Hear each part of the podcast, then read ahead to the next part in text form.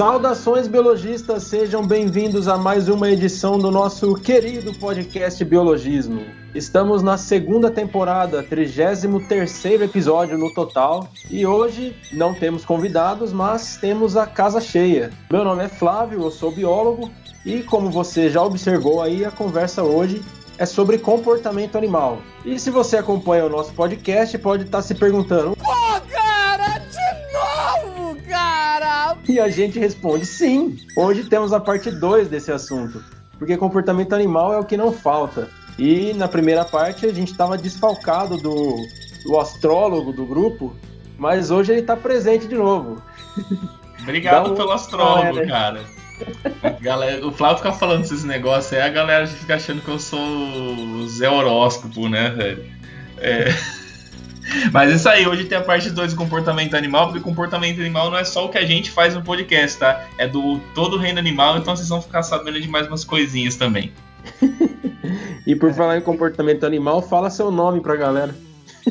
Então, meu nome é Aron, gente, eu sou biólogo também. Sou tô um biólogo meio afastado de novo do trabalho, né? Por isso que eu tô gravando isso com vocês de novo, né? Mas estamos aí. Oi aí, galera, tudo bem? Eu sou o Ribas e a gente tá falando de novo de comportamento animal, né, gente? Mas pô, tem tanta coisa que acho que vai ter uma, um 3, um 4 futuramente aí. Depois vocês colocam lá nos comentários se vocês querem mais. Ou exemplos também, que a gente pode falar um pouco, né? Sempre bom. Vai ter mais episódio de comportamento animal do que filme de Velozes e Furiosos. tá saindo novo aí, os caras. Vai vão... ter, vai ter comportamento animal no espaço, se for seguir espaço, essa linha. É. Exatamente. Bom, eu sou o Ribas, eu sou biólogo, gestor ambiental agora e Tamo aí, galera. Bebam água porque é importante. Um salve, biologistas. Eu sou a Suza e vamos juntos hoje para mais um episódio maravilhoso. é isso aí. E, bom, Ribas estava de fora no último episódio aí, então faça as honras e convide a galera para curtir nossas redes sociais, Ribas. É isso aí, galera. Bom, é só você procurar biologismo. A gente tá em todas as redes sociais, acho que menos no Twitter, né, gente? Porque acho que ninguém, ninguém aqui tem muito paciência pra Twitter ultimamente. Mas a gente tá no Facebook, tá no Instagram como biologismo. A gente tem nosso site, é só você colocar biologismo mesmo, você vai encontrar, ou podcast biologismo, né? É, e Twitter e TikTok deixa quieto, porque Facebook e Instagram já dá trabalho suficiente já. E aí, a gente vai fazer o quê, né? No TikTok vai postar gente fazendo dancinha vestido de, bicho, não rola, né, velho? De mosquito da dengue. É, vou emprestar a roupa de mosquito da dengue do Natan. É, a gente faz. Se você é um adolescente que gosta de biologia, mande seu currículo para ser o TikToker da biologia. é isso aí, vai que, né? Se Verdade. você quiser, se tiver uma roupa de bicho aí, manda aí. Você, você participa lá com a gente. É, porque se você quiser também postar no Twitter as coisas que a gente faz e aguentar a galera respondendo lá, fica tranquilo também. Estamos com vaga aberta. É isso aí. Curiosidade entomológica.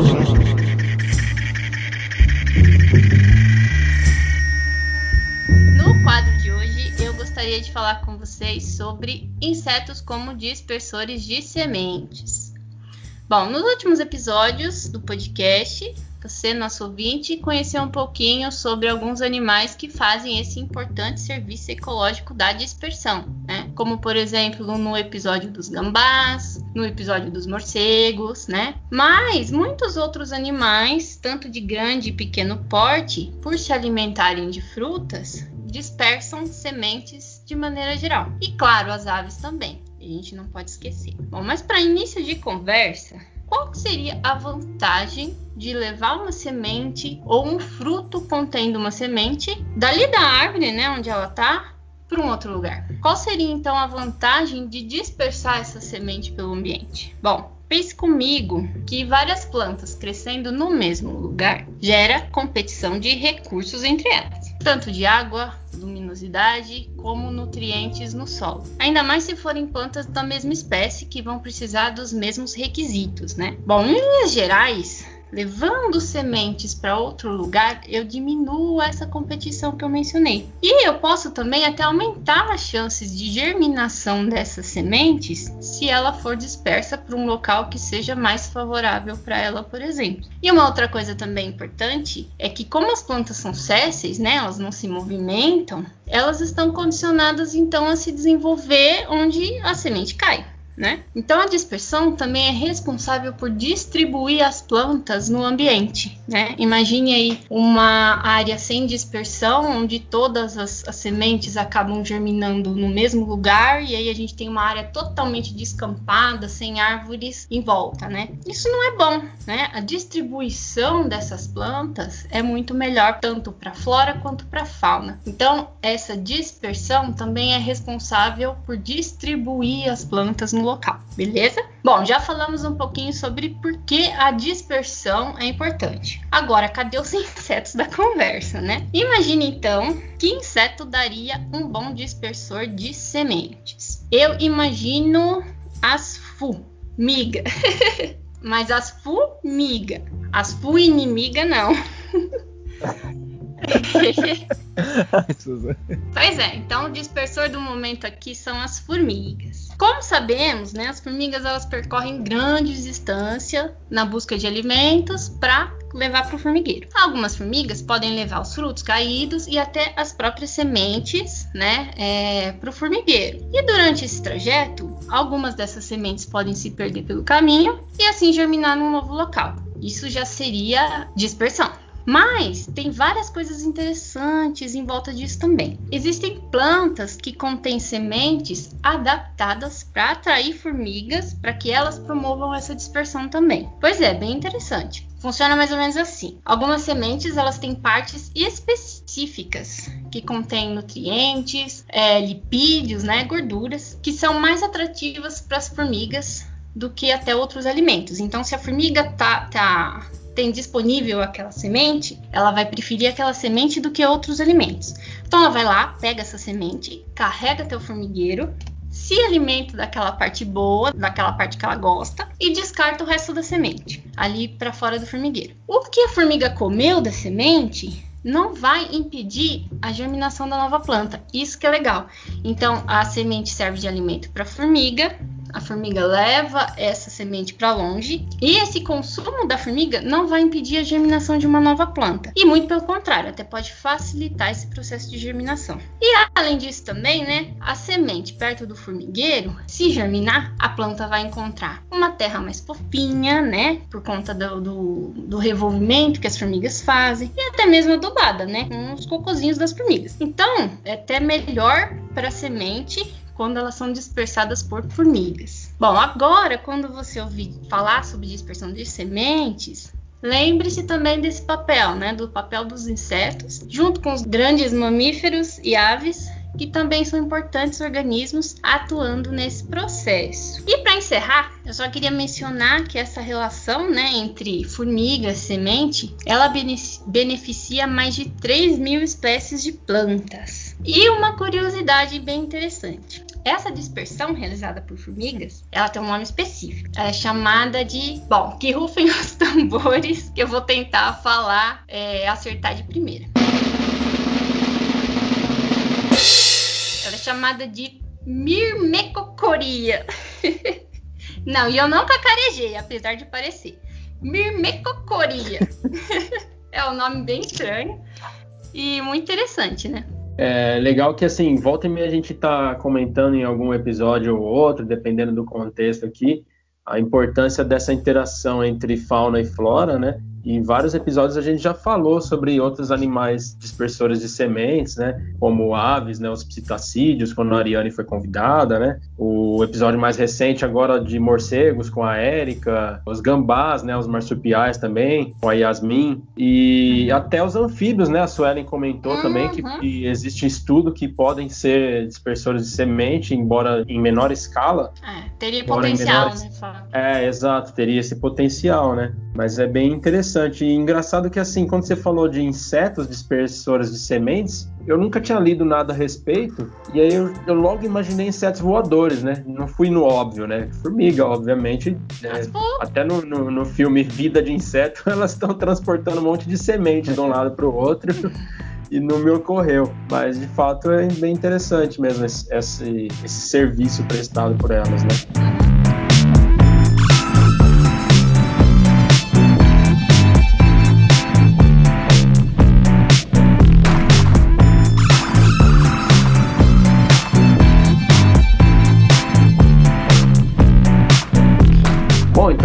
Então vamos lá para o tema né, principal, comportamento animal, parte 2.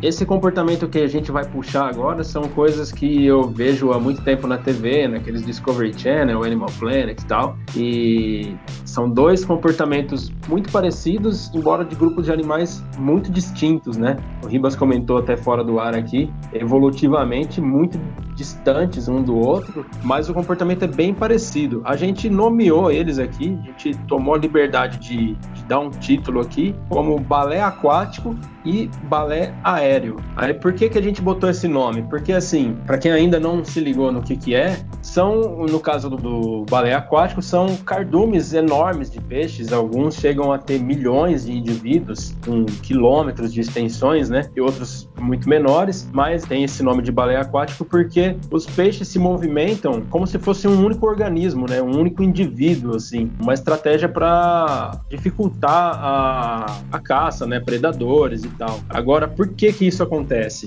Os peixes têm uma chamada linha lateral, né? Que basicamente são esses canais, assim, que ficam entre, entre as escamas, né, embaixo das escamas, que vão do corpo inteiro do, do peixe, basicamente. E eles têm vários orifícios, vários furinhos, assim, que entendem, né, o que está acontecendo ao, ao, seu redor. Né? E aí, por causa desse movimento da água, nesses furinhos e tudo mais, eles conseguem tipo, fazer que nem inseto, por exemplo, tem uma reação rápida, né? E parece mesmo que é um organismo inteiro, né? É bem legal, por sinal, estudar essa parte. Pois é, cara, isso é uma coisa muito interessante, assim, eles têm essas células nervosas, né, que são chamadas de neuromastos, e a, essas células, esses neuromastos, eles percebem a variação da pressão da água ali, então, assim, se tem um distúrbio, uma movimentação de um lado do peixe, por exemplo, lado direito, o peixe recebe um impulso elétrico, né? O neuromasto envia esse impulso elétrico para o cérebro do peixe e aí ele se movimenta para o outro lado, ou para cima, ou para baixo, para onde for mais seguro, né? Mas é claro, coisa de questão de milésimos de segundo, assim, né? É uma reação automática, praticamente, né? É, realmente, cara, como se fosse nosso reflexo mesmo, né? Tem muitos reflexos que a gente tem, né? Os outros animais também e tudo mais, que são evolutivos, né? Foram acontecendo e ele, você nem, nem passa pelo cérebro, às vezes vai direto já, o, o músculo já entende já vai direto, né? É mais rápido do que esse impulso nervoso que pé, vai conscientemente, putz, tem alguma coisa do lado, deixa eu virar. Não. É automático, é um reflexo mesmo que o peixe tem. Exatamente. E aí o interessante que é uma coisa que é, é uma, uma, imagem, uma cena bonita até de, de, se ver, né? Que a gente vê tubarões tentando caçar sardinhas ou algum outro cardume, né? E o tubarão vem na direção do cardume, ele dispersa muito rápido, o tubarão não consegue pegar nenhum. Claro que eventualmente acaba pegando, mas como é um grupo muito grande, é uma estratégia de, de defesa, né? De fuga muito eficiente, né? E outra coisa que eu li também a respeito disso é que não é só pela defesa, né? De, de, de escapar de, de, de, predadores, mas também ajuda na, na reprodução dos peixes, né? Como eles estão muito próximos ali, eles sempre vão ter um parceiro perto e tal, e é uma forma mais fácil para eles protegerem os ovos, tal, tem menos predação de ovos. É uma estratégia evolutiva que com certeza levou milhões de anos aí para ser aperfeiçoada, mas muito eficiente, né? É muito legal porque pensar que as presas é, em vários né, várias linhas evolutivas assim tem, se comportam parecido nesse ponto, né? Pois é. E aí mais ou menos nessa mesma linha, né? mas aí mudando para outro ambiente, né, saindo do ambiente aquático, tem um comportamento parecido visualmente falando, pelo menos, né, e com uma estratégia parecida também, que é chamado de murmuração. A murmuração basicamente é a mesma coisa só que no ar, tá? Só que já tem aquela galera lá que gosta de ver é, imagem na nuvem, né, mano? A galera fica vendo as imagens com os passarinhos, né? Como que chama? É, pareidolia? Isso. É, então, a galera fica vendo as formas nos passarinhos. É tipo aquela, aquela coisa que você deita no, no campo e olha a nuvem e fala, ah, forma de um, um pato. Aí É, é então. uma coisa. tipo isso, os caras já, já viajam, já ficam vendo, nossa, ó, aqueles passarinhos lá estão fazendo um dragão muito louco, tá ligado? Só que a diferença básica desse, de- desse daí pro balé aquático, sem ser que um é na- no ar e o outro é na água, né? E quiser, além de dispersar predador, é pra auxiliar na caça, né? Porque vem um bandão de, de passarinho, é mais fácil, né? É, e além disso, cara, tem outra coisa que eu achei interessante também, que físicos, estatísticos e teóricos estavam estudando esse fenômeno, né? Porque é um mistério para muita gente ainda. Aí eles disseram como funciona, né? Essa movimentação parecendo um único indivíduo, né? Seria assim, quando uma ave muda a velocidade, né? Um pássaro muda a velocidade, isso afeta os sete pássaros mais próximos dele e assim por diante, né? Então causa um efeito de ondulação, assim, como se fosse um, um efeito cascata, né? Que vai atingindo todas as aves e assim milhares ou até milhões de aves se movem parecendo ser um só, né? Existe, teve um registro na Inglaterra de muitos anos atrás de um bando de estorninhos com cerca de 6 milhões de aves. Eu acho que foi o maior registrado, assim. É bastante, hein? E a galera já fala, ah, tipo, são 6 milhões de coisa. E o bicho, né, ele não é grande, mas não é pequeno não, velho. Esse torninho tem uns 20 centímetros. O bicho é grandinho até, velho. Imagina 6 milhões disso, velho. É cena de filme, né? Pois de é. terror, assim, que, que vem aqueles monte, monte de pássaro assim fugindo de alguma coisa. Parece isso. Hitchcock. Nem fale, cara. Outra coisa que é interessante sobre esse fenômeno aí da murmuração é que ele tem esse nome porque os passarinhos ficam fazendo um barulhinho, né? Tipo um murmurinho, né? Que encontrei nos textos aqui. Então imagina 6 milhões. claro que esse foi o maior bando já registrado, ou um dos maiores, né? Mas imagina 6 milhões de estorninhos fazendo um barulho, deve ser um negócio chamativo no mínimo, né? Haja fofoca, hein? Murmurinho, né? Aí, tipo, Meu. Deus, essa foi boa, velho. Ah, mas pensa, murmurinho. Eu conheço vários seres humanos que fazem murmuração também. Andam Ah, tem. e- É, é a, é a câmera de segurança versão arcaica, né? As tia que fica no- no- na porta de casa, né? É, aquelas viagens de pra ir pra São Paulo pra 25, sabe? Sa- Sai um monte de gente murmurando. tipo isso. Ei, meu Jesus. E falando em viagem, vamos falar do próximo comportamento, que tem tudo a ver com os pássaros também, né? Que são as migrações. Que é quando um grande grupo de animais, normalmente eles vão de um local a outro, e muitos realmente andam milhares de quilômetros, né? É, ou voam, né? Ou nadam, né? depende do, do tipo de animal, né? Para algum, algum foco, né? Seja ele a reprodução, seja ele fugir de um inverno rigoroso, por exemplo, ou até mesmo a busca por comida, água, né? Pensa num deserto ou na África, por exemplo, tem, tem vários locais que não tem uma abundância muito grande de comida, então eles têm que ficar se movimentando, né? E aí a gente trouxe até alguns exemplos legais, assim, do porquê que os animais migram, né? Seres humanos também já migraram várias vezes, mas não tem um comportamento, assim, é, padrão que nem várias espécies de animal que tá intrínseco, assim, né? Esse comportamento aprendido de vai e volta, muitas vezes. Pois é, e existem aquelas grandes migrações, aqueles grandes deslocamentos de diversas espécies que a gente costuma ver bastante nos programas aí da África, né? Você vê aquele monte de gnu, é, elefante, quando tem um calor muito forte ali, rio secando e tal, e aquele grande, aquela grande planície, né, africana, assim, com um deslocamento enorme de milhares, milhões de animais buscando alguma fonte de água, né? Inclusive nessas horas que a gente vê a- os crocodilos se dando bem ali, né? Predando os animais que estão desesperados buscando água ali, né? Ô, gente, pensando que a Terra tem por volta de 40 mil quilômetros, né? Tem vários animais, né? Que, que todo ano estão ali, viajando, saem do inverno rigoroso pro- de um lado e vão para outro que, tão, que tá no verão, né? Eles aproveitam para se reproduzir normalmente, né? Porque depois de, de voar por volta de 71 mil quilômetros às vezes, né? Saída e volta, por volta de milhões de pássaros, né? Eles vão às vezes da Groenlândia para a Antártida e voltam. E é muito interessante assim pensar que é um comportamento que já está intrínseco há milhares de anos, milhões de anos nas, nas espécies, né?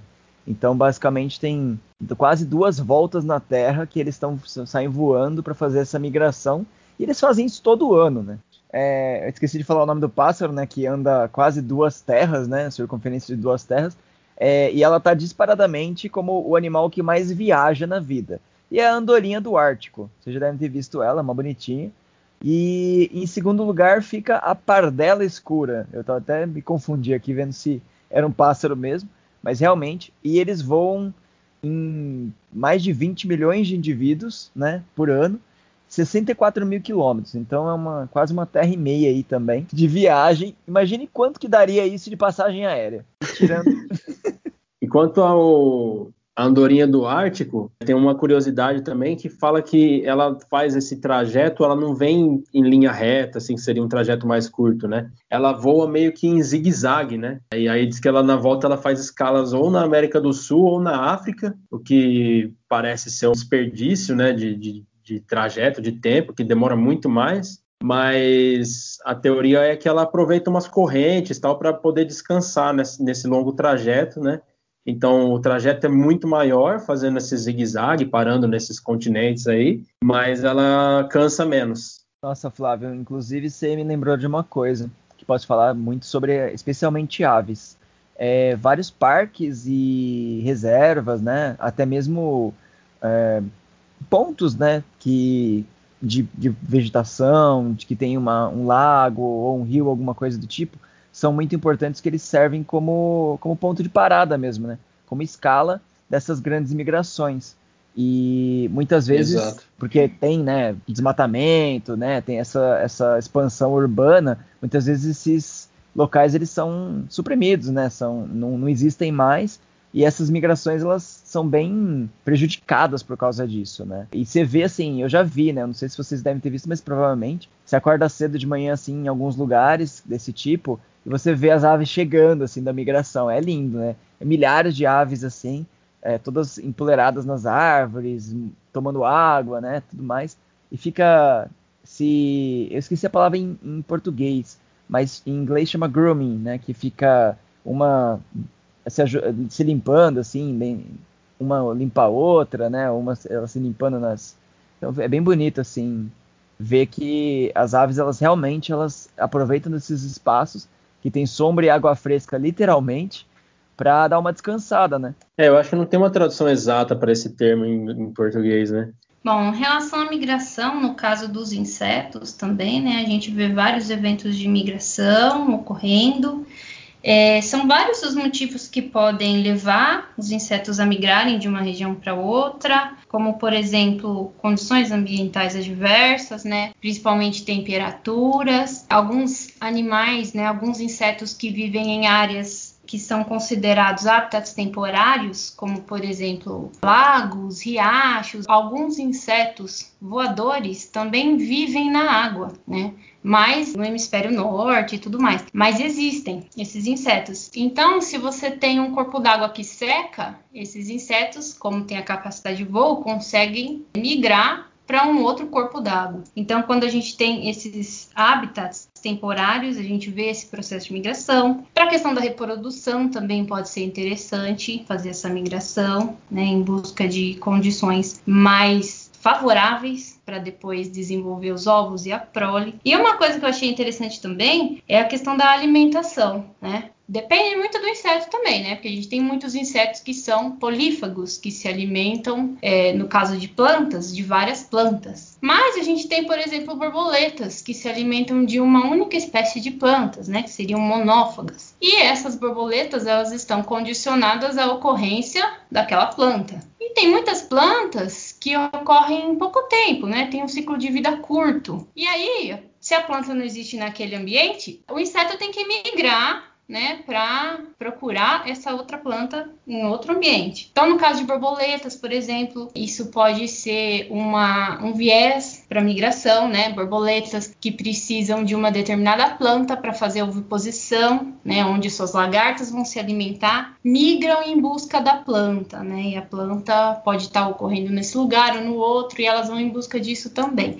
Então são vários as, são tá. vários os motivos que podem causar essa migração, né? Isso vai depender muito do inseto, do local onde ele vive, mas de maneira geral está muito condicionado ao ambiente. Então existem mudanças hormonais pré-migratórias que ativam esse, puxa, preciso sair daqui, né? As condições não estão favoráveis. E aí então o inseto vai em busca de um ambiente melhor. Você quer falar dos borboletas monarcas? Você tinha comentado? Eu acho que para monarca isso também ocorre, porque a monarca ela se alimenta principalmente de asclépias e que é uma espécie anual, então ela ocorre pouco tempo, né? O arbusto ocorre pouco tempo e morre. Aí a, a borboleta tem que ir em busca de outra planta, né, para fazer a oposição das suas, da sua cria. Então acho que com monarca isso também pode ser é, um motivo para algum tipo de migração claro que voando, né, você consegue ter uma migração muito mais longa, né, muito mais extensa, mas também, se for ver os aquáticos, não perdem muito por aí não, tipo, várias baleias Jurbart, é, elas conseguem nadar por volta de 25 mil quilômetros, né, que é um pouco mais que metade de uma, uma circunferência da Terra, assim, e é o total percorrido desse, desse trajeto, mas assim, tem, especialmente entre é, algumas rotas que são bem conhecidas, né, a maior, ela está entre Brasil e Madagascar, né? Mais ou menos quase 10 mil quilômetros aí de rota, que elas fazem isso todo ano, né? E também tem os, os elefantes marinhos, né? Eles se chamam elefantes marinhos do norte. Né? Tem vários tipos, mas especialmente esses, eles também eles percorrem por volta de 25 mil quilômetros, né? Ali perto do, do Ártico. É muito interessante. E outra migração, assim, que é bonita também, é interessante, importantíssima, por sinal, é a migração das tartarugas marinhas. Que isso a gente vê bastante em vários projetos. Inclusive, a gente tem até um, um podcast falando do projeto, do projeto Tamar e tudo mais que a gente vê que as tartarugas elas voltam onde elas nasceram, né, ou bem próximo, para poder é, colocar os seus ovos e continuar a espécie, né? Exatamente, bem lembrado das tartarugas marinhas, que é uma coisa que dá para observar no litoral brasileiro, né? Uhum. E é, vira uma atração, né? A galera, todo mundo gosta de ver. Existe o projeto Tamar, que protege elas, existem outros projetos aí, e é bem interessante de observar mesmo esses animais, essa migração mais próxima da gente aqui, né? Possível de, de assistir. E só para fazer um comentário, você até falou, né? Mas o, só para reforçar na, na questão dos animais que você comentou agora há pouco, as distâncias e tal. Por ano, né? As jubartes nadam 25 mil quilômetros, mas esses 25 mil quilômetros não é a migração, né? É, é, o rolê que ela dá ali naturalmente, né? Somando tudo, né? Quando ela vai se alimentar, ela fica se movimentando ali, mas a migração é, é bem menos, né? A rota migratória mesmo é de 9.800 quilômetros, né? Isso, E mesma é. coisa da, das renas, né? Que é, por ano elas andam 5.500 quilômetros, mas a rota migratória documentada é de 1.350, né? É, é 1.350, mas esse, esse resto é no Natal, né? Eu ia falar isso agora. Eu ia falar, não. É, é que o resto fácil, do Natal, é. Elas, elas saem voando, né? Então é mais tranquilo. Então, é no Natal, porque esse tanto aí que sobra mais é tudo na época que estão ajudando o bom velhinho. Só besteira tem um, um, peixe que a gente conhece bastante, né? Tipo, na verdade até dois, né? Se for ver, que tem essa questão de migração bem conhecida, né? O atum, por exemplo, é um peixe grande pra caramba. E ele Sim. anda a mais de 40 mil quilômetros, assim, nesse período de quase dois anos aí.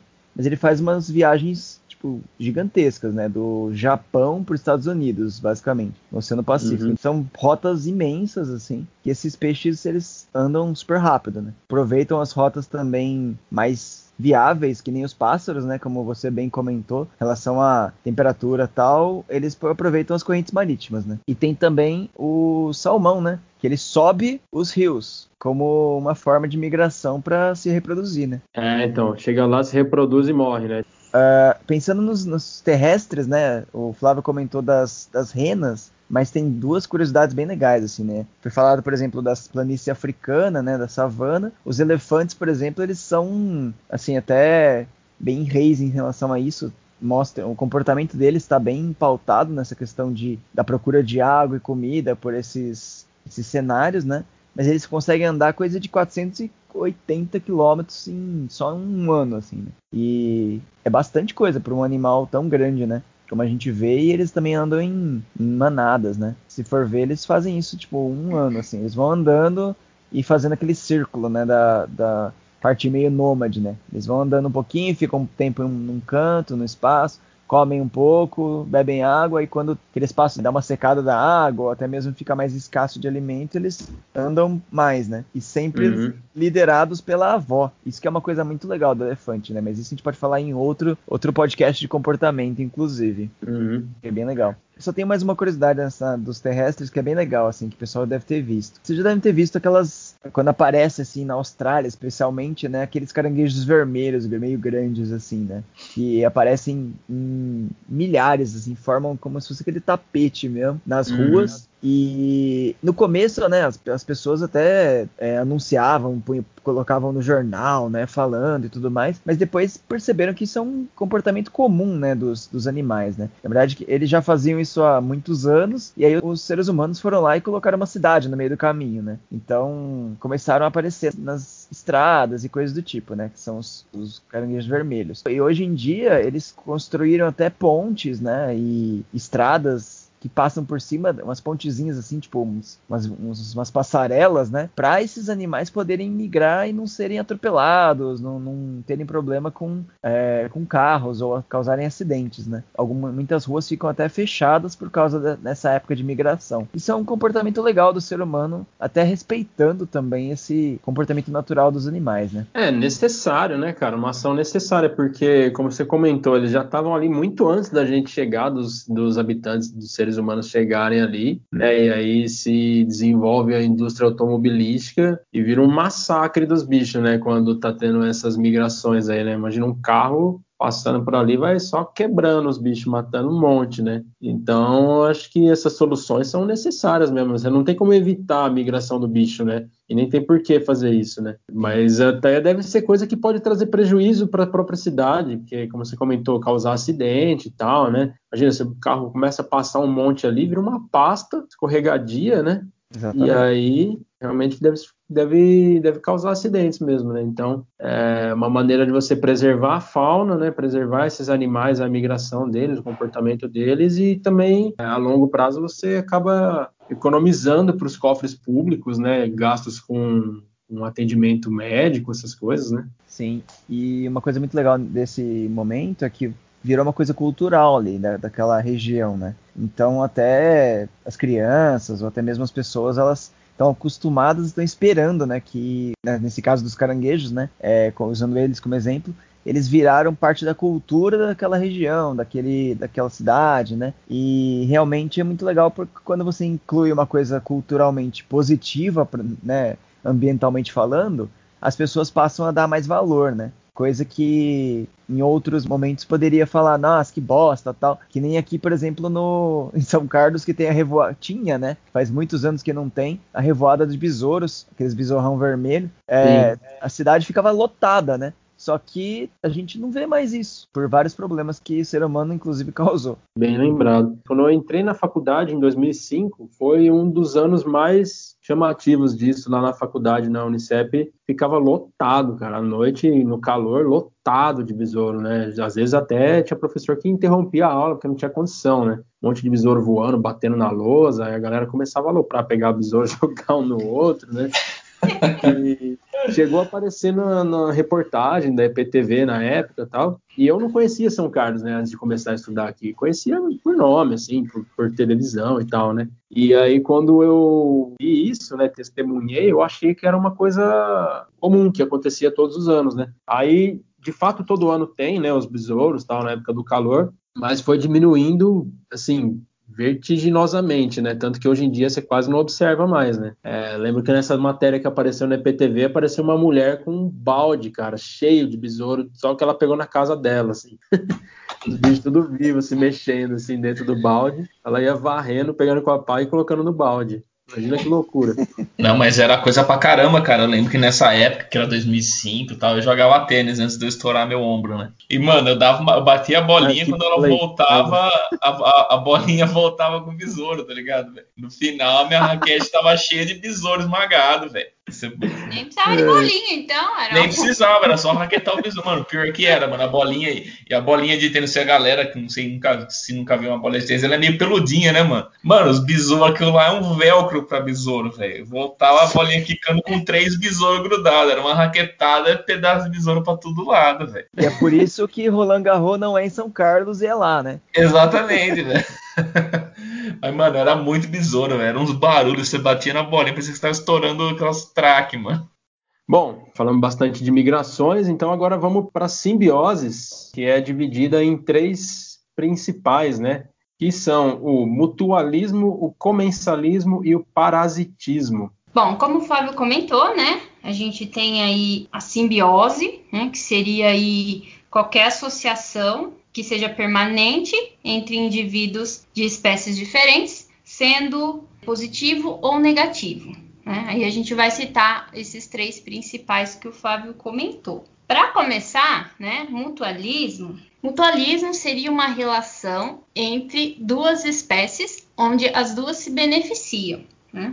Um dos exemplos que eu posso citar aqui seria a questão das bactérias e o, o gado, né? Existem bactérias que vivem no sistema digestório do gado e essas bactérias elas produzem a celulase, que é uma enzima que, que digere a celulose e que permite que o gado se alimente aí é, de várias plantas, porque o gado ele não tem nenhum tipo de enzima própria que digere essa celulose. Então ele precisaria da enzima que está disponível nas bactérias. Então houve uma associação entre o sistema digestivo do gado e as bactérias. Então aí o que, que acontece? As bactérias utilizam essa celulose, né, digerem ela, transformando em carboidratos, né, que são aproveitáveis tanto para o gado, né, para as vacas, bois, quanto para as bactérias. Cada uma se alimenta de uma porção desses carboidratos. Então, os dois são beneficiados nessa interação. Um outro exemplo de mutualismo além do gado e da bactéria. Acho que os líquens, né? Tipo, Isso, não pensando é. em, em não animais, mas a questão dos líquens também, que são as algas algas e fungos, né? Que se unem assim para poder sobreviver juntos, né? E eles têm essa, esse ganha-ganha. E outro que é muito parecido também com a questão do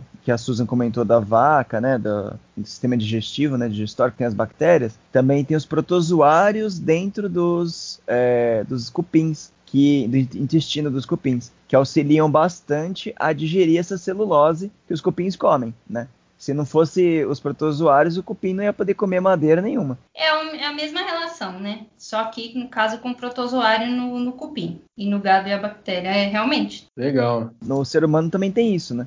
A gente tem várias bactérias no nosso é, intestino e tudo mais que fazem toda essa parte também, de, de auxiliar na digestão e tal. Seria a nossa flora intestinal, né? Uhum. Quando é, a quando tá... a gente come vegetais com celulose, se essa digestão ou vai acontecer com bactérias ou não vai acontecer, né? Também. Tem um, tem um nome novo, né, para flora intestinal, né? Tem mesmo. Agora eu não lembro. É, biota, alguma coisa assim. Calma que a edição salva vocês. O termo correto e atualizado é microbiota intestinal. De nada. Bom, um outro tipo de relação que a gente tem mais comum aí na simbiose seria o comensalismo. É uma relação onde um dos organismos é beneficiado e o outro é neutro, né? Não tem nem vantagens nem prejuízos para esse outro organismo. Um exemplo bem bacana que acho que todo mundo ouviu no ensino médio, eu ouvi pelo menos, seria daquele peixinho, a rêmora, né? Junto com tubarões. Né? Elas têm essa relação comensalista. Como que acontece? Essas rêmoras, elas ficam próximas ao tubarão, até prendem-se à pele do tubarão, mas elas se alimentam dos restos que o tubarão come, né? Então, o tubarão está ali predando, né? Peixes e outros organismos, e elas são oportunistas, elas esperam, né? E pegam todas é, os restos que sobram dessa alimentação. Isso não vai afetar o tubarão, mas vai beneficiar as rêmoras. Então, a gente vê aí um tipo de, de relação onde um é beneficiado e o outro, para mim, tá tudo de boa, não tá me afetando nem, nem positivo nem negativamente. É indiferente, né, para ele, né? Indiferente, tô aqui e na minha. E além dele pegar o resto da comida, ele ainda pega carona, né, com o tubarão, porque as rêmoras têm uma espécie de ventosa, né, é, que elas se grudam, né, de, na parte de baixo do tubarão ali. E engraçado, quando eu era moleque, eu assistia uns programas sobre tubarão, eu achava que era tipo o filhote do tubarão que tava nadando juntinho ali e tal, com a mãe e tal. Mas tem essa questão, né? Eu não sei o nome assim, não é ventosa, né? Mas é alguma coisa, uma estrutura parecida que ela fica realmente presa ali na parte de baixo do tubarão, né? É, e também tem outros tipos de peixe, não só a rêmora, que também é, exibem esse comportamento comensal, né? Por exemplo, tem os chamados peixes pilotos, que são até grandinhos e eles ficam, é, vários deles ficam perto ali do tubarão também. Então tem, tem vários organismos que utilizam essa técnica. Os animais carnívoros, especialmente nas savanas que a gente vê, né, os, as hienas, os leões, eles têm uma relação mais de boa, assim, com os abutres, né? Os abutres meio que se beneficiam ali da caça, do resto da caça, né? Do, do leão e da hiena, e o leão e a hiena fica de boa ali na situação. Querendo ou não, os abutres, eles não caçaram o animal, né? Eles se aproveitaram daquela situação que foi criada por outros animais, né? Olha, eu não é. sei qual, qual, qual, que é essa história, mas eu tenho uma dúvida bem grande em relação ao nome. O nome chama comensalismo, né? E, e, no Harry Potter tem os comensais da morte. Tem alguma coisa a ver, será? Expecto Patronum! Você transcendeu, hein, velho? Eu não sei. Não sei o que significa Cara, comensal. Eu ia falar que era comensal porque, tipo, o, o as, os peixes lá comem os negócios que o, o, o, tubarão deixa, entendeu? Então come. E, e, e, ele tá no mar e a mar é água salgada, entendeu? Acabou, acabou, acabou. Já tá desvirtuando já eu comentei o negócio da ventosa, do, da rêmora, aquilo é uma nadadeira modificada. Joguei no Google aqui. Ela é modificada como uma ventosa mesmo, e aí ela fica presa na parte de baixo do tubarão ali. Mas na verdade, originalmente era uma nadadeira que foi se modificando, né? E criou essa função de ventosa para o bicho, além de pegar os restos, ainda pega uma carona. o bicho mais folgado do, dos mares. Não é. caça nem nada atrás da comida. Tem um Pokémon que é, que é assim, né? Só que ele não fica no tubarão, ele fica numa raia. É um Pokémon inútil que ele fica na, na barbatana da raia também. Nossa. Só, só um, um, uma observação. Bom, e temos o parasitismo também, né? Já falamos aí de relações onde os dois organismos se beneficiam, mutualismo. Falamos onde um se beneficia e para o outro é neutro, né? Tanto faz, que é o comensalismo. E temos o parasitismo, onde é uma relação onde um dos seres se beneficia, porém o outro é prejudicado. Né? Para um é bom e para o outro é ruim. Um organismo que se beneficia, ele é chamado de parasita, no caso, e o prejudicado é sempre o hospedeiro, né? Como exemplo, a gente pode citar pulgas e carrapatos, né? Que seriam exemplos de parasitas, de cães, gatos, outros animais, né? Domésticos e silvestres, que se aderem à pele desses animais e alimentam-se do sangue deles, né? A gente já sabe. Isso pode causar vários problemas quanto a incômodo no animal animal é, e também pode provocar doenças no hospedeiro. Né? A gente tem vários outros tipos aí de parasitismo que a gente vai citar. Eu queria comentar uma coisa que eu acho que é interessante a gente ressaltar né, na questão do parasitismo. Seria que a gente tem dois termos aí, né? A gente tem o parasita e o parasitoide. E muita gente pode usar como sinônimo, mas não é. Porque o parasita, ele se alimenta do seu hospedeiro, né? Ele o prejudica porém não mata, porque ele precisa deste para sua sobrevivência, né? Agora, um parasitoide não. O parasitoide, ele mata o seu hospedeiro no final do seu desenvolvimento, sempre. Né? Porque ele precisa do seu hospedeiro para completar o seu ciclo de vida. Uma hora completado esse ciclo de vida, o seu hospedeiro já forneceu todos os nutrientes que ele precisava, que era necessário para o seu completo desenvolvimento, então ele morre. E aí, né, no, num outro estágio do ciclo, como por exemplo no caso de adultos, que eu não vou utilizar do meu hospedeiro, não preciso dele, né? Então tem essa diferença. O parasita, ele depaupera o seu hospedeiro, mas ele o mantém vivo porque precisa dele, né? Para os dois sobreviverem mas o parasitoide não. Ele não precisa do seu hospedeiro em determinada fase da vida e para completar esse ciclo, o hospedeiro inevitavelmente sempre vai morrer. E no caso do parasitoide, a gente pode citar vários tipos de insetos, no caso aí, né? Tem o parasitoidismo de vespas, principalmente vespas, é, mas também tem de moscas e de outros diversos é, insetos, mas os mais relevantes seriam as vespas e as moscas, né? Que utilizam vários outros insetos, né? Como hospedeiros para realizarem o seu ciclo de vida. E esses insetos sempre morrem no final do, do ciclo do parasitoide. Tem as aranhas também, né? Sim, também tem as aranhas. Daí, falando uhum. aranha, se você ainda não entendeu o que é parasitismo, é o Homem-Aranha com o Venom, é tipo isso, tá ligado? É a relação de parasitismo, assim, o Venom fica sugando toda a energia do, do Homem-Aranha. É, a diferença é que o Venom, o, o, Venom é mais parasita, né? Se fosse parasitoide, ia sair é. um ovinho de dentro do, do Homem-Aranha, né? É, exato. aí já é o Alien. É, é aí já é o Alien. O Alien aí, é ó, se você não entendeu ainda, o Venom é um parasita e o Alien é um parasitoide. Verdade, verdade. Perfeito, inclusive. Só sei que teve uma vez que eu tava na UFSCar, né, na, na Federal aqui, subindo a escada, assim, aquela escadinha perto. Do nada eu vi uma aranha grandona, preta, pulando, assim, meio, meio pulando mesmo sabe, dando uns pulinhos assim na minha direção. Tava eu e um amigo meu. Aí eu falei, caramba, né, a aranha tá vindo e tal. Do nada uma vespa, velho. Tipo, acho que devia ter uns, uns quase 10 centímetros a vespa, assim. Do tamanho da aranha, assim. Ela começou a... veio em cima da aranha. Elas começaram a brigar, se enrolaram no chão. No final a aranha ficou meio trebuchando ali no chão. E a, a Vespa levou ela para um canto. Aí a gente tentando passar ali, a Vespa dava uns umas revoadas, assim, sabe? Tipo, ó, é meu, hein? Não chega perto. Coitada dessa uhum. aranha. No final ela vai acordar, vai vai sair um é. Vespa dela. Tem os dois tipos, né, Susan? Aquele que Sim. que leva para um canto e deixa o o hospedeiro, né, meio meio dopado, né, que a gente chama, né? O bicho fica meio uhum. meio morto, meio vivo. Mas ele tá aqui... vendo tudo, né? É, Pensou? É, imagine que, que sem noção. Parece que você é. tem aquele, aquela paralisia do sono, mas na verdade é uma.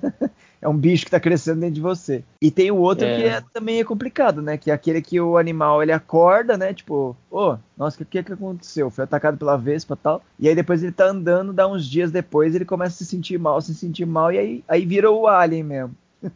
que sai da barriga do bicho.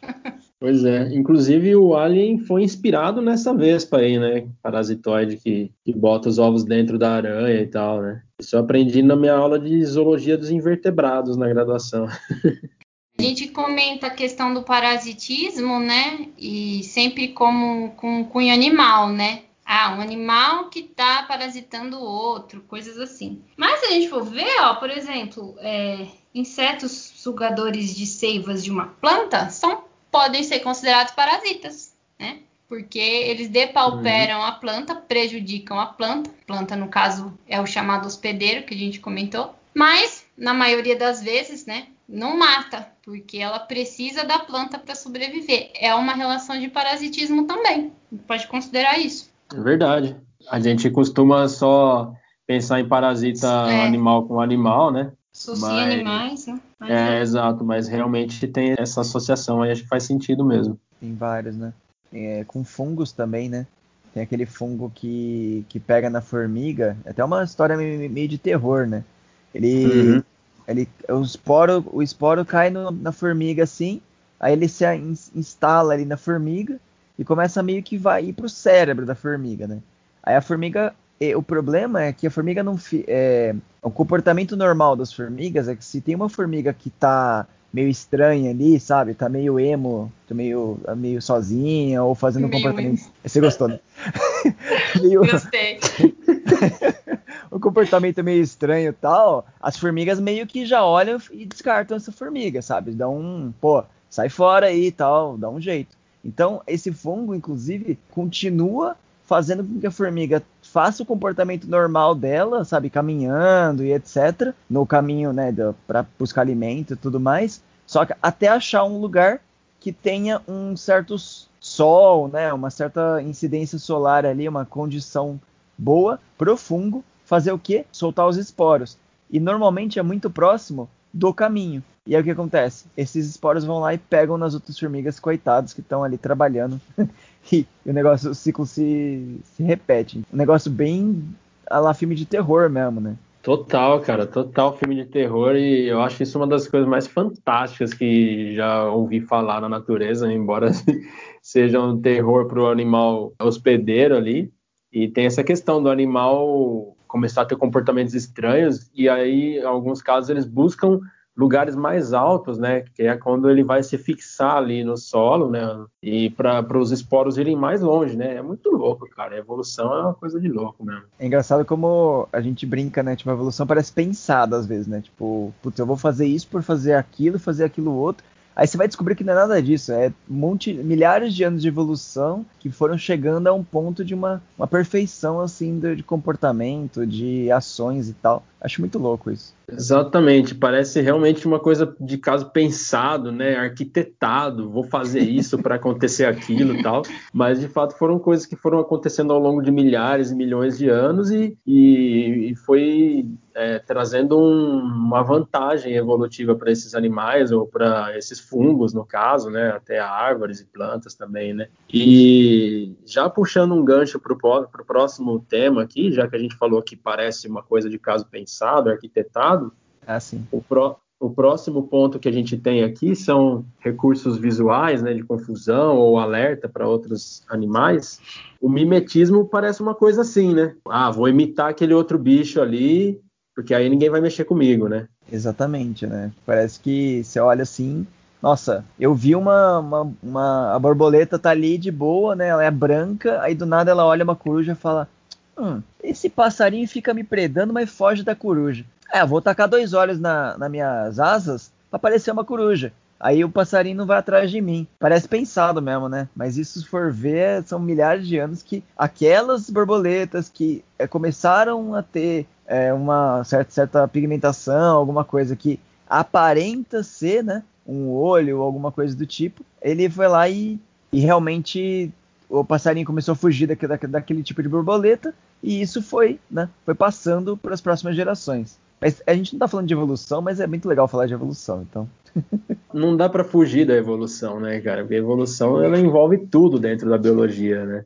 Né? Mas então vamos lá, né? São três, né? Desses que a gente três comportamentos, se a gente pode chamar dessa maneira, né? Adaptações, talvez? Adaptações, é, porque o comportamento é uma coisa, né? Isso é, é, é. inerente ao, ao, bicho, né? Então, de fato, acho que adaptações seria melhor mesmo, né? Que são o mimetismo, o aposematismo e a camuflagem, né? Então, já que eu comentei do mimetismo, vou falar mais ou menos o que, que é e a gente pode dar alguns exemplos aqui. O mimetismo é quando um organismo possui uma característica física, né, que torna ele parecido com outro animal, né, uma outra, uma outra espécie, né. E então essa semelhança traz alguma vantagem para o bicho, né. Por exemplo, é o exemplo mais fácil de da gente lembrar é a cobra coral que tem a coral falsa e a coral verdadeira, né, os nomes populares, né. Qual que é a vantagem da coral falsa para entre muitas aspas, imitar a coral verdadeira. A coral verdadeira possui a peçonha, né? É um animal até meio perigoso, tal. E a coral falsa não, é um animal mais de boa, não tem veneno, nada muito grave. Então a maioria dos animais predadores evitam a cobra coral falsa por confundi-la com a coral verdadeira, né? Aí não sei se vocês lembram de algum outro exemplo. Tem aquela lagarta lá que quando ela é, tá em é, em forma de pupa, ela é pupa, né? Se, se não for, a Suzy vai falar, que burro. Tá zero pra ele. É, que fica parecendo uma cobra, que até se mexe, tá ligado? Que parece a cabeça de uma serpente, assim. Agora eu não lembro, não sei Sim. se a Susan lembra qual que é o nome desse daí. Em pupa, não. não eu lembro de é lagartas que teriam esse Não, tem uma que é uma pupa, é que ela fica grudada é. assim, até fica se mexendo. Não sei se já, vocês já viram isso daí. Eu peguei esse exemplo aqui, é a mariposa Emeropianis, Emeroplanis ornatus, e ela se assemelha à cobra papagaio verde, né? Que ela, ela estufa, a, ela infla a cabeça e o tórax, né? De uma forma que ela fica parecendo a serpente. Então acho que é bem a larva mesmo, a lagarta, né? Lagarta. Que faz isso. Ela faz ah. isso e ela fica, tipo, é, afastando os pássaros, as coisas assim. Eu lembro também de um outro exemplo que é bem bizarro, até bem cômico, assim, que eu vi em algum programa alguns anos atrás, é que a, a lagarta ela se assemelha a fezes de passarinho, uma lagarta bem pequena assim, ela fica parada no centro da folha e parece muito as fezes de um pássaro, né? Então nenhum bicho chega perto que nenhum bicho quer comer merda, né? então, a gente até postou esses dias na página, não foi? Uma tirinha foi, disso. Eu acho que foi, cara. Tá uma, uma lagarta e uma outra. Ah, você parece bosta. Ah. Zoando a outra, assim. Aí uma passa passarinho e pega a outra que não parece bosta, sabe?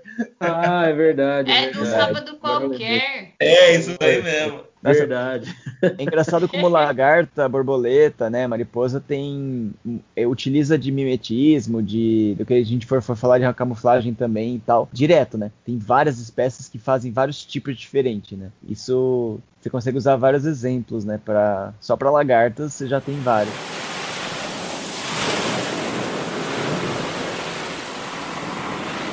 Tem o polvo, ele até chama polvo mimético, que ele consegue se comportar de uma forma, o corpo do polvo, né, tudo mole e tudo mais, e ele faz de uma forma que ele parece uma serpente marinha de uma, uma hora, uma raia, um linguado ou um caranguejo, dependendo muito de que tipo de comportamento que ele quer fazer ali. Então ele presta atenção uhum. provavelmente nesses animais, ele meio que mimetiza ali, né, a forma do animal para parecer ele. Achei muito legal isso.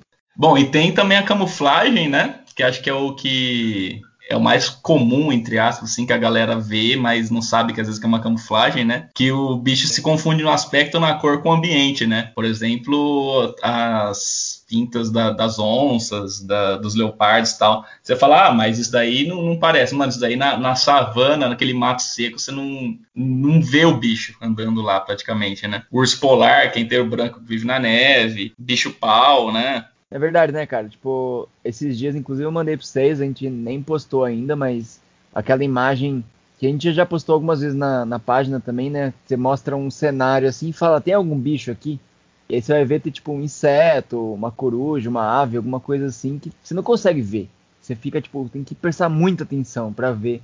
Aí você andando no meio do mato, você não vai nem prestar atenção. A coruja que ela, ela de frente dá pra ver os olhos, ela de costas não dá pra ver porcaria nenhuma na, na árvore. Pois é, é verdade. E tem uns animais que são mestres na camuflagem, né? O bicho pau mesmo é um deles, né, cara? A hum. gente criou um por um tempo lá num terrário, que inclusive foi a Susan que doou pra gente, né? E, cara, dentro do terrário você, você tinha dificuldade de encontrar o bicho. Você sabia que ele estava ali, você procurava e você não sabia, não, não, não, não conseguia encontrar o bicho, né? Tinha dificuldade, assim. Então, imagina na natureza, né? que você não está esperando que tem um bicho ali e tal. E lembro que a Susan comentou numa época que é, nesse trecho aí do, da camuflagem, do texto, ele fala também que o animal que se camufla costuma ficar parado, imóvel, assim, para se misturar no ambiente, né? Mas o bicho-pau ele tem um comportamento de se balançar, né? Na árvore, assim, quando ele sente alguma ameaça, que, que é para é, imitar um galho ao vento, né, Susan? É isso.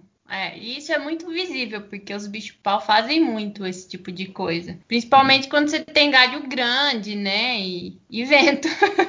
então eles fazem mesmo. É Nossa, bem interessante isso. Eu uhum. acho muito legal quando você vê aqueles bichos folha, né? Que parece que. Tem os bichos folha com folha verdinha, bonitinha e tal. Mas tem um bicho folha que parece aquela, aquela folha daquelas é, espécies de árvore que são né, do clima temperado tal, fica mais alaranjada e tal perfeito, assim, fica muito igual.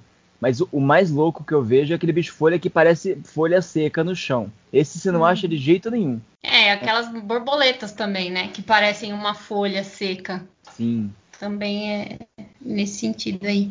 É. Eu acho interessante a gente comentar, né, que a questão da, da camuflagem, ela funciona tanto para defesa, né, tanto também para ajudar um, um organismo, a, a, um predador, a se aproximar da presa, né?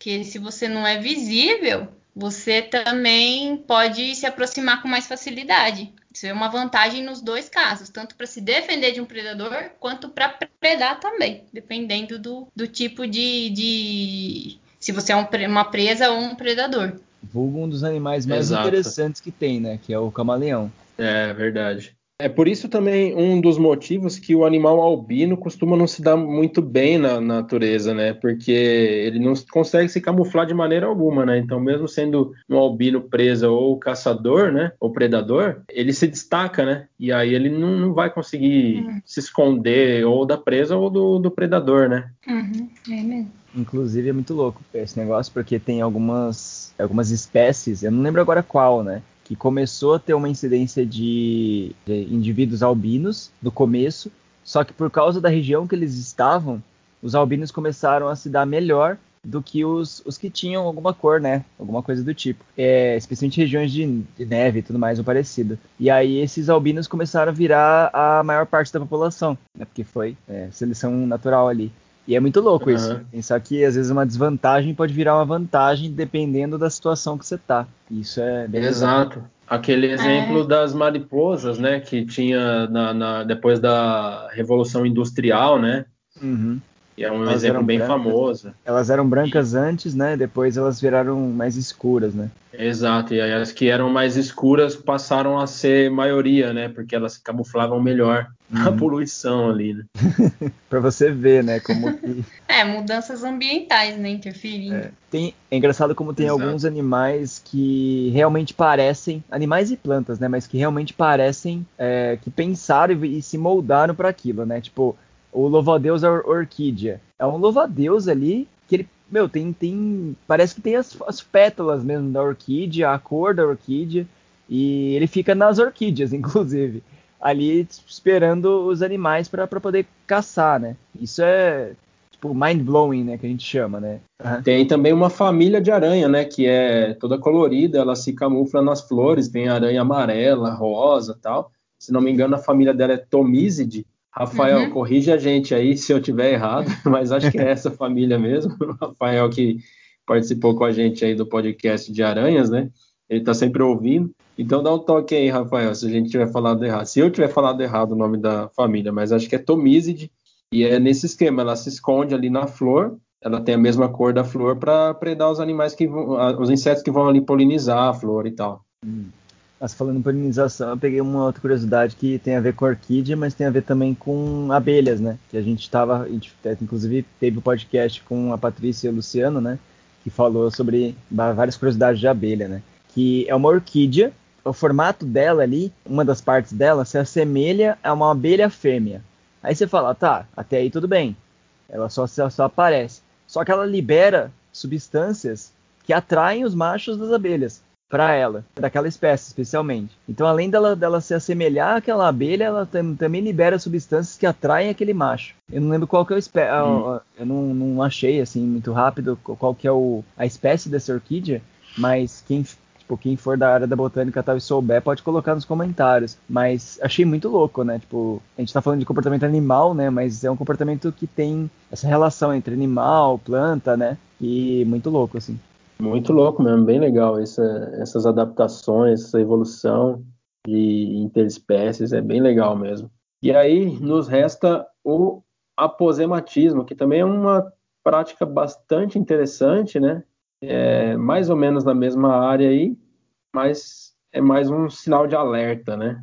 O nome é estranho, né, Flávio? Tipo, aposematismo e tal, mas é, é só você lembrar que, tipo, aquelas espécies que têm cores bem vivas, marcantes, preto e amarelo, vermelho e preto, umas cores assim bem chamativas que normalmente é, mostra que o bicho é tem um gosto ruim ou ele é venenoso, né? Vários animais têm isso, né? Tanto especialmente a gente vê isso muito em anfíbios, né? Pererecas, tem várias que são super venenosas, inclusive, uhum. soltam né, essa, essa substância. E tem várias cobras também, né? Serpentes que são assim, tem algumas aranhas também que utilizam disso.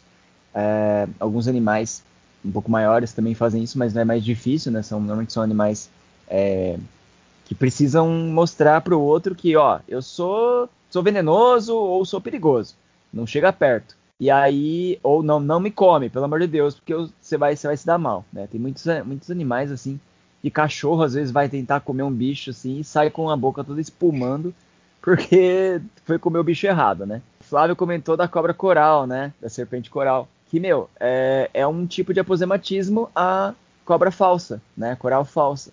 Porque ela se assemelha à coral verdadeira, que tem esse aposematismo, né? Tipo, a, a coral verdadeira tem aposematismo, que ela é, ela tem, tem cores vibrantes, vermelho, preto, amarelo, amarelo não, vermelho, preto e branco. E é, ela fala, ó, sou venenosa. Só que aí a, a cobra, a coral falsa, ela mimetizou a cobra, a coral verdadeira, né? E ela parece bastante. Isso é a coisa que é mais louco, assim. Tipo, mas cuidado com animais que têm cores muito vibrantes, que às vezes eles não são muito agradáveis.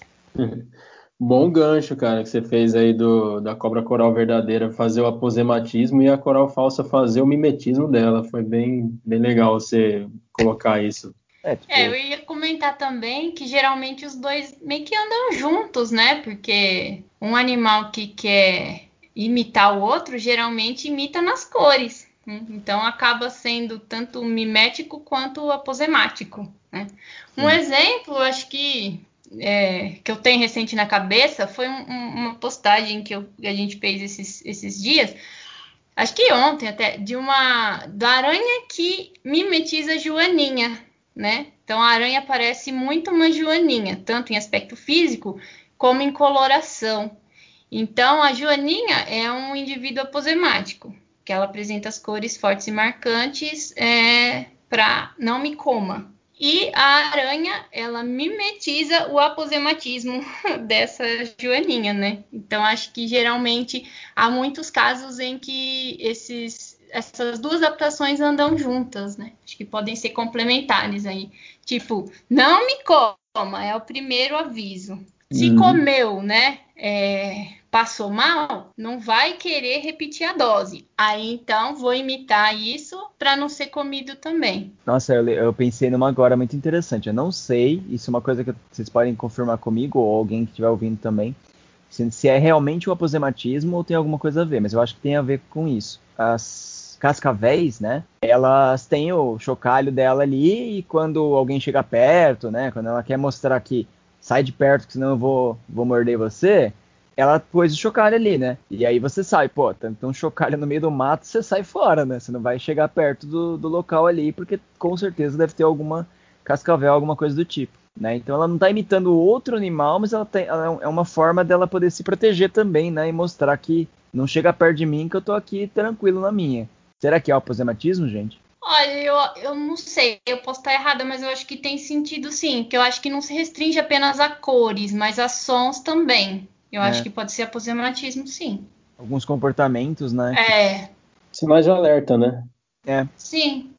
É, é uma, é uma evolução que que, assim, que na evolução dela, né, tipo, apareceu, aparentou e foi continuando e foi uma, uma vantagem evolutiva para ela, né? E iguais as cores de alguns animais e tal. Inclusive a gente estava comentando, não lembro em qual podcast, mas a gente comentou que as cascavéis estão perdendo os chocalhos, porque os seres humanos estão caçando, uhum. né, as cascavéis, então elas, eles vão atrás exatamente do chocalho, uhum. do barulho, né? Então as cascavéis que não tem barulho, elas estão passando para frente essa característica sem um chocalho muito, muito muito chamativo ou até mesmo sem chocalho. É uma coisa Exato. muito. tira completamente é. a característica do animal. Pois é, é, a seleção artificial, né? Sem intenção ali, mas acaba sendo uma seleção artificial, né? É, nesse caso a gente chama de artificial só porque o ser humano tá, tá ali no meio da, da equação, né? Mas é como é. se fôssemos o predador e a vantagem evolutiva dela agora é não ter mais chocalho. Pois é. Eu queria comentar só do, do mimetismo, que uh, vocês falando de aranha, né? É uma espécie de hum. formiga. Ah, não, é uma aranha que ela junta as patas dela. Olha que louco, ela junta duas das patas dela para ficar com seis, aparentando ter seis patas. E ela tem aquelas, uhum. aqueles gominhos da formiga, sabe? Como se fosse a mesma coisa, assim, as, as partes do corpo. Se assemelha a isso. E ela se assemelha a uma formiga para poder se infiltrar ali no, no meio do caminho. Acho que o Flávio deve conhecer mais ela. É, se eu não me engano, o Rafael comentou sobre isso também no episódio das aranhas, mas é, é, acho que a gente mencionou isso, mas existe mesmo essa espécie que faz isso, ela mantém as duas pernas da frente elevadas, imitando um par de antenas, né? Uhum. E ela tem um formato mais parecido. Eu acho que tem essa questão também, né, Susan, da, das formigas, a maioria serem meio impalatáveis, né? Que elas têm aquele ácido e tal, né? É, ácido fórmico, né? Isso, e aí então é, são insetos que não são tão predados assim, né? Tem alguns animais mais especialistas que comem formigas, né? Uhum. O próprio tamanduá, né? é, exato. O maior exato. especialista possível. Coitado É, mas o tamanduá tava é. comendo abelha também, lembra, Ribas? Verdade, verdade. A Patrícia comentou no episódio 30 das abelhas que os tamanduás também estão se alimentando de larvinhas de abelha. Tamanduás é. são animais sociais, né? Porque eles Muito gostam legal. de outros bem, bem no quesito social, formigas, abelhas, né? É.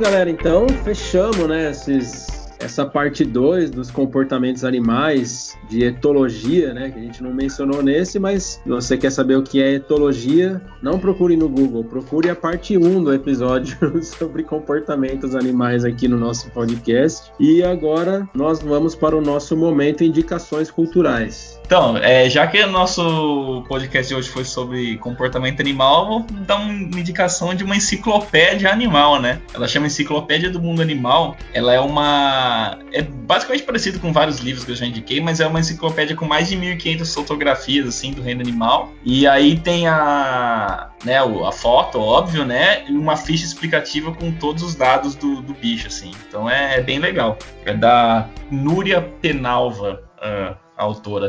Uh, gente, eu tenho dois, dois Instagrams, assim, tipo, para indicar que são bem, assim, mais ambientalistas e tal. Um é aqui da UFSCar, que é um movimento que tá, tá entrando, que basicamente chama Movimento Plástico Zero UFSCar, né? Eles estão trabalhando bastante com, com palestras e tal, tá, tá no começo, mas tá bem bacana as parcerias que eles estão fazendo. Realmente para para conscientizar a galera, né, falando sobre a questão do plástico, sobre sustentabilidade, que não é só reciclar que tá tudo bem, sabe? Você tem que reduzir, tem que repensar tal. Então, isso é uma coisa bem legal na questão sustentável para o futuro que a gente está vendo, né? E as conversas dos, das palestras, das, dos workshops que eles estão pro, pro, promovendo, né? São bem bacanas. Então vale a pena conferir aí. A gente vai deixar no, na descrição. E depois eu queria até, tipo, é, na mesma vibe assim, mas é, queria ter uma amiga minha que ela é. Ela, eu me, me inspirei nela para algumas coisas tal, né? Ela montou faz um ano atrás, mais ou menos,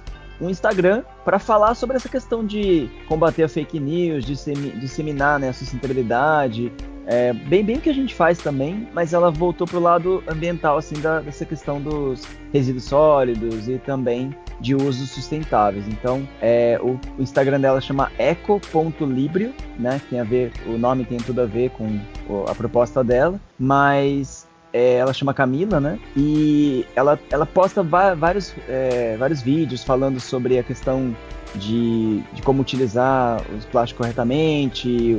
É, ela faz um movimento contra o, o anticlimático, né, que o pessoal tá fazendo, e outras outras coisas bem bacanas, assim, que ela conversa. E sei, ela é bióloga também, ela tá estudando ainda, tá no último ano, mas ela tá. Ela faz um conteúdo bem bacana, assim, sabe? Ela cria um conteúdo bem fácil da, das pessoas poderem conhecer também, igual a gente. Então, acho que vale a indicação, assim, que é bem inspira, inspirador, assim, pra quem quer criar seu conteúdo e tudo mais. E ela faz tudo sozinha também. É bem legal, assim. Da hora. Vamos seguir já esses dois perfis aí e quem sabe convidar para trocar uma ideia com a gente aqui também, né? E aí, Susan, qual a sua indicação de hoje? Bom, hoje eu vou indicar um podcast. Queria indicar o podcast Microbios, que é do pessoal lá da UFMG, eles falam sobre vírus, bactérias e fungos. Eu achei muito interessante que eles trazem umas discussões muito voltadas para essa questão de mitos, né, envolvendo esses organismos. São episódios curtinhos, eu achei bem bacana, eu acho que vale a pena conferir sim. Microbios podcast chama. Legal, esse eu já vou procurar também no, no Spotify aqui para conhecer que ainda não conhece. Legal, eu gostei. Bom, eu quero indicar mais uma vez a Netflix não nos patrocina, mas Netflix. Podia? Patrocina nós. Mas eu vou indicar mais uma produção aqui da Netflix, mais um documentário dessa vez está disponível lá na plataforma. Que eu não lembro se o Ribas comentou comigo, alguém comentou, eu sei que eu assisti faz pouco tempo, que chama Seaspiracy né? Sea de mar, né? E aí tem o Spiracy de Conspiracy, né? E é um documentário que fala sobre todas as consequências da pesca predatória né, no, no, planeta, nos oceanos, e não só para os peixes, mas para a vida marinha como um todo. E eu não sou vegetariano nem vegano, mas confesso que foi um documentário que me pegou meio forte, assim, cara. Você acaba de assistir o documentário e pensa, bom, eu pelo menos, aí falei, cara, não quero nunca mais comer peixe. Vamos ver se eu consigo, né? Mas é bem, bem pesado, assim, você vê o que, o que acontece ali com toda a vida marinha, né? Corais, mamíferos marinhos, né? É, e obviamente os peixes também, né? E mostra muito que a gente a gente cai nessa, nessa história de canudinho, sabe? De ah, não vou mais por causa das tartarugas marinhas, não vou mais usar o canudinho. O canudinho não é nem a ponta do iceberg, cara. É uma coisa muito louca, assim. É meio pesado até se você tem estômago fraco, você, você se emociona facilmente, assim. Talvez não seria uma boa ver, mas é bom para expandir um pouco, expandir a mente. Cara, esses documentários, eles, eles dão um, um, nó no estômago, né? Tipo, você pegar aquele outro que chama Terráqueos, né? Que é um pouco mais antigo, mas uhum. que fala sobre o uso animal em tudo, né? Seja desde a alimentação até, né, a, a parte de comida, eh, medicamentos e tudo mais, e roupa tal. Mas é muito louco porque dá uma revirada no estômago tão absurda. Você sai do documentário falando, nunca mais vou comer carne, nunca mais vou fazer isso tal. Claro que é uma coisa que você precisa rever, né? Mas esses documentários são muito legais, assim, pra gente não ficar no limbo, né? Achando que é tudo lindo, maravilhoso e que a gente não tem que lutar para mudar isso, sabe? Pra mudar todo essa, esse sistema que a gente sabe que não tá bacana. Uhum. É, esse documentário que você comentou, Terráqueos, eu nunca assisti, mas ele é bem famoso, né? Uma boa parte dos vegetarianos que eu conheço falam que o, o pontapé inicial, assim, para a vida vegana, vegetariana deles foi assistindo esse documentário, né? Que uhum. pegou pesado, assim e tal. Mas ainda não assisti esse. Agora, esse que é novo, que é de 2021 uhum. agora, recomendo, mas com ressalvas, assim. Mas é, é, é, bom, é bom para todo mundo ver, assim. Até aquela história do, do selo, sabe? Dolphin Free lá, né? Uhum. É, Dolphin Safe, alguma coisa assim. Que tem é, atum, né? Isso, que tem nas latas, que você, você vai comprar uma lata de atum, alguma coisa, e aí tem um selo lá dizendo que aquela empresa não maltrata os golfinhos, não mata golfinhos, mas você vê o documentário e você vê que não é bem assim, sabe? É uma, é uma coisa mais para vender do que realidade mesmo, entende? É, eles trocaram a, o tipo de rede que pega menos animais maiores e tal, né? Tipo, protege um pouco mais a questão do golfinho, tartarugas, etc. Mas mesmo assim, né, a gente sabe que não é uma coisa perfeita, né? Foi só uma é. jogada de marketing também, infelizmente. Só para falar, ah, diminuímos, mas não paramos de fazer essa pesca predatória do caramba. É, e é aquela coisa, né, que o, o próprio documentarista comenta, ele pergunta pro, pro cara da associação qual é a prova, qual é a, a, certeza que ele tem de que os caras realmente não estão matando golfinho no meio do oceano, né? Hum. É, porque lá não tem ninguém para fiscalizar, né? E aí o cara basicamente fala: ah, a gente confia na palavra do capitão. Ah, então, legal. se o cara tá lá no meio do oceano e mata um golfinho, mesmo que seja por acidente, e joga ele de volta pro mar, quem vai saber? Uhum. Enfim, desse é, clima. Enfim. Acabar o episódio com um clima meio pesado, mas assim, é, eu acho que o ensinamento fica aí tanto pro, pros esses documentários, quanto para quando a gente assiste alguma coisa que choca mesmo, sabe? Ou quando a gente uhum. fica sabendo de algumas informações que não, não, que a gente achava que era bonitinho e não é, né? Eu acho que vale muito a pena a gente não fugir desse tipo de informação. Claro, ir atrás da informação correta, né? Gente, por favor, não vão atrás de, de fake news. Mas assim, uhum. essas informações abrem a cabeça, sabe? Pelo menos pra gente não ficar, não ser manipulado também e ao mesmo tempo poder pensar em, em repensar nossas ações, sabe? E essa sensação de, de, desconforto, né, que nem o Flávio estava muito bem comentando, cara, ela é muito positiva para o ser humano.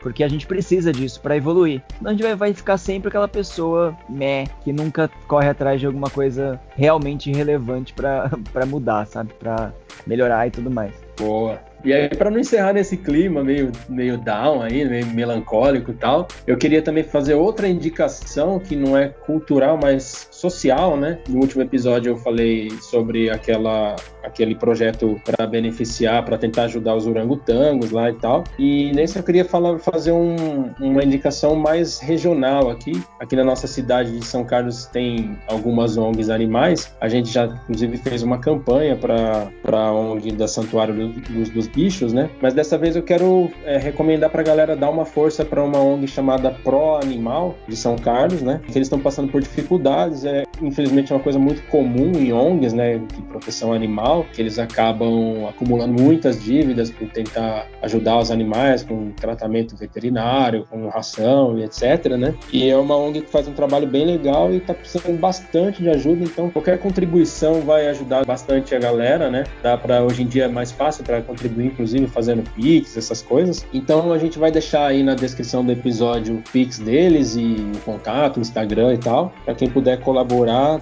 toda ajuda é bem-vinda, certo? Certo essas organizações elas são, são de voluntários, né? Exatamente. tem, é, quando você fala de uma organização, por exemplo, sem fins lucrativos, por exemplo, não é que a uhum. organização não, não, não, precisa de dinheiro, né, gente? Tipo, entenda é. isso. Ela precisa de dinheiro para sobreviver, para poder pagar as coisas e a, o objetivo da organização. Então, quanto mais você puder ajudar organizações desse tipo, especialmente voluntário, você não precisa nem, nem dar o dinheiro. Vai lá, se voluntariar, ajudar a divulgar. Se você divulgar, você já tá ajudando pra caramba aquele. Uhum aquela, aquele criador de conteúdo, aquela organização, né? Então, vale muito a pena, viu, gente? É isso aí. Bom, galera, então a gente vai ficando por aqui. Para quem está chegando agora, ouvindo pela primeira vez nosso podcast, a gente reitera que os episódios saem a cada duas quartas-feiras às 10 horas da manhã nas principais plataformas de streaming. E muito obrigado para você que sobreviveu até aqui. Nosso muito obrigado a você que de alguma forma contribui com o nosso trabalho. E a gente mais uma vez pede para você deixar o seu feedback né, com comentários, com elogios sugestões e críticas, sempre muito bem-vindo para a gente poder melhorar o nosso trabalho. É, queria agradecer a todo mundo mesmo que ouviu. É, inclusive a gente recebeu esses dias uns, uns, feedbacks bem legais, assim, falando sobre o trabalho, falando sobre é, o impacto que a gente gerou, assim, só, só sobre falar, né, sobre ciência, biologia, de uma forma mais tranquila. E realmente isso é de aquecer o coração, sabe, gente? A gente tá criando conteúdo, tá fazendo as coisas, mas é para realmente para ter essa divulgação científica, para uma coisa para melhorar a vida de todo mundo, né? E quanto mais mais a gente puder ter esse, esse reconhecimento de falar, putz, que legal, vocês estão no caminho certo, mais a gente vai se empenhar para poder fazer uns conteúdos mais legais, bacanas e correr atrás. Então, valeu isso pela galera que também manda esse tipo de suge até sugestão, crítica também é uma boa forma de feedback, né? Isso aí. Valeu, galera. Beleza então, galera. Até a próxima. Tchau, tchau. Valeu. Tchau.